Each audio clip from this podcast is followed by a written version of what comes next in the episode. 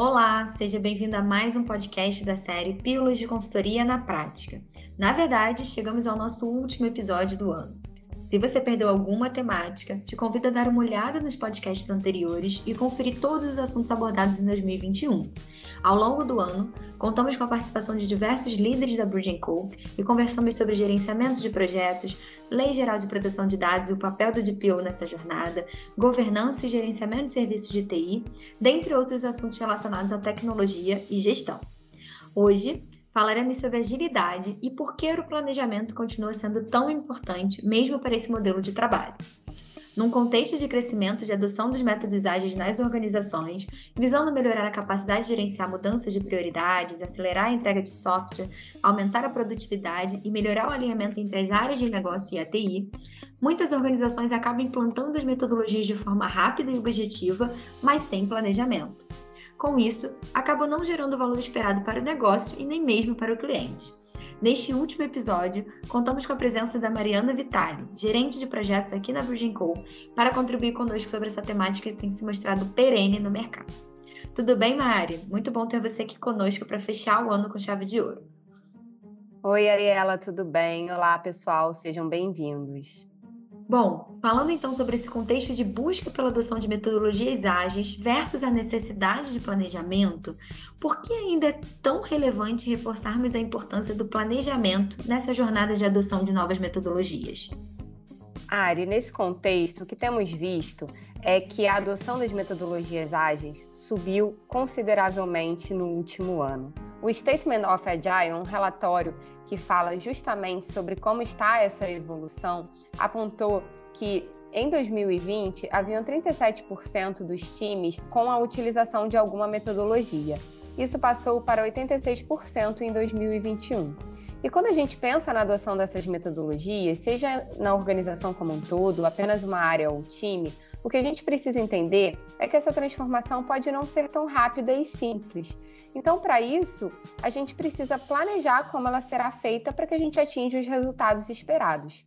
Apesar do manifesto ágil indicar que os indivíduos e as interações são mais importantes do que processos e ferramentas, cada vez mais as organizações se tornam complexas e a necessidade de escalabilidade da agilidade ela é latente. O planejamento ele entra desde o processo de mapeamento de oportunidades, definição de melhor metodologia a ser implantada ou como combinar essas metodologias, até quais ferramentas serão utilizadas para essa adoção. Hoje é importante a gente destacar que muitas organizações buscam implantar além do Scrum, como metodologias mais complexas e que visam a escalabilidade, como o SAFe, ou aumento da frequência e confiabilidade da entrega de software, como o DevOps. Por isso, também é importante a gente planejar o treinamento das equipes. Adotar uma metodologia partindo do princípio de que as equipes conhecem é um risco. Sendo assim, a gente precisa treinar para nivelar o conhecimento e também para trazer as diretrizes que serão seguidas na organização por todos aqueles envolvidos.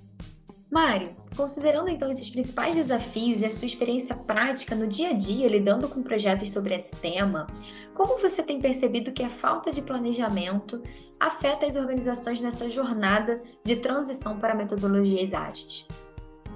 Ari, o que temos visto em nossos clientes é que os grandes desafios estão ligados a algumas variáveis, como orçamento, escopo, tempo e equipe. Em termos de orçamento, normalmente as iniciativas elas possuem um orçamento previamente determinado. Nesse sentido, é preciso planejamento para que não haja perda de foco do que está sendo desenvolvido e, ao mesmo tempo, a experimentação não seja limitada. Outro desafio, quando falamos em agilidade, é o planejamento do escopo. Visto que as mudanças são bem-vindas, muitos times acabam confundindo a adaptabilidade e flexibilidade que a metodologia ágil traz com a adição de novos objetivos para o produto sem que as entregas anteriores sejam realizadas. Isso acaba gerando um backlog infinito e uma gestão complexa. Para isso, precisamos entender o objetivo a ser atingido com aquele produto, a hipótese que queremos testar, o mesmo escopo que queremos seguir para cada grande entrega. Algumas técnicas, como o Lean Inception, podem ser utilizadas para brainstorming e desdobramento dos principais épicos e entregas do produto. Também é preciso avaliar o tempo de lançamento, pois para determinados produtos o momento de lançamento é fundamental para seu sucesso. Ou seja, se a entrega não for realizada em determinado período, há perda de valor ou mesmo pode não fazer mais sentido o produto. Eu vou dar um exemplo aqui. Se uma organização planeja o desenvolvimento de um sistema interno para substituição de um sistema de um fornecedor, onde é paga uma licença anual, caso não seja possível o lançamento em determinada data, será preciso pagar uma nova licença anual. Para isso, podemos usar técnicas como roadmap do produto, determinando a evolução esperada para o produto nos próximos meses. E por fim, precisamos entender como será composta a equipe. Aqui temos dois pontos importantes. O primeiro é relativo a quem dará as diretrizes de negócio para o produto. A complexidade aqui também está aumentando. Novos papéis estão sendo criados e, em algumas organizações, há resistência das áreas de negócio que conhecem os processos e vivem a operação. Essas pessoas muitas vezes não conseguem ter dedicação para trabalhar junto com um time de desenvolvimento. A necessidade da dedicação integral eventualmente pode não ser bem vistas pelas áreas e diretorias de negócio que sentem perder a força do trabalho operacional. O segundo limitador da equipe é relativo à parte de desenvolvimento. Nem sempre todas as organizações conseguem manter uma equipe 100% dedicada para determinado produto. Principalmente empresas com muitos produtos e equipe enxuta podem sofrer com esse problema. Bom, tentei trazer aqui de forma resumida os principais pontos que a gente tem visto e acompanhado nessa transição para a adoção de metodologias ágeis em nossos clientes. Legal, Mari. E considerando que muitas empresas ainda estão passando por esse processo, né, de transição de metodologia, de modelo de trabalho, eu gostaria que a gente encerrasse deixando então nossas famosas dicas práticas sobre a temática abordada aqui neste episódio. Beleza. Aqui, pessoal, algumas dicas já foram dadas ao longo do nosso bate-papo, mas de uma forma geral, é interessante que a organização planeje seu portfólio voltado para agilidade. Essa iniciativa ajudará a manter e gerenciar os produtos e entregas, traçando a escalabilidade de uma forma ordenada. É preciso ter atenção com o produto também. Muitas organizações não utilizam o roadmap do produto, o que acaba gerando necessidades excessivas e não planejadas, inflando o backlog.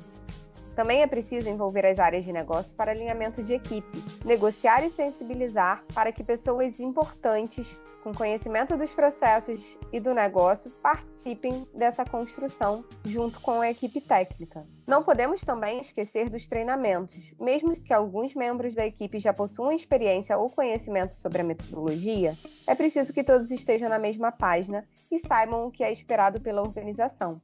Aqui, mesmo que seja adotada uma metodologia, haverá particularidade da organização que precisará ser considerada.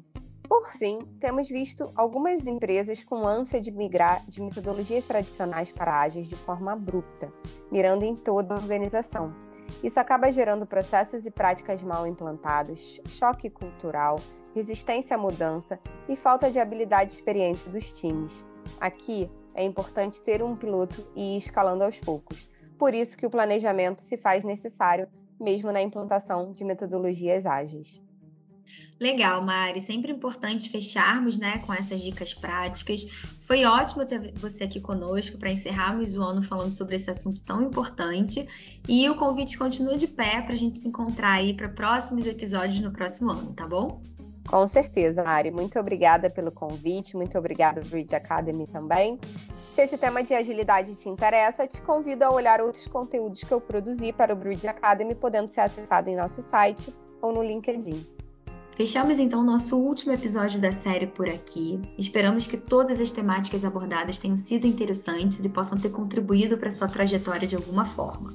Além disso, aproveito para relembrar que temos diversos conteúdos gratuitos no nosso blog Bridge Insights. Não deixe de conferir e até a próxima!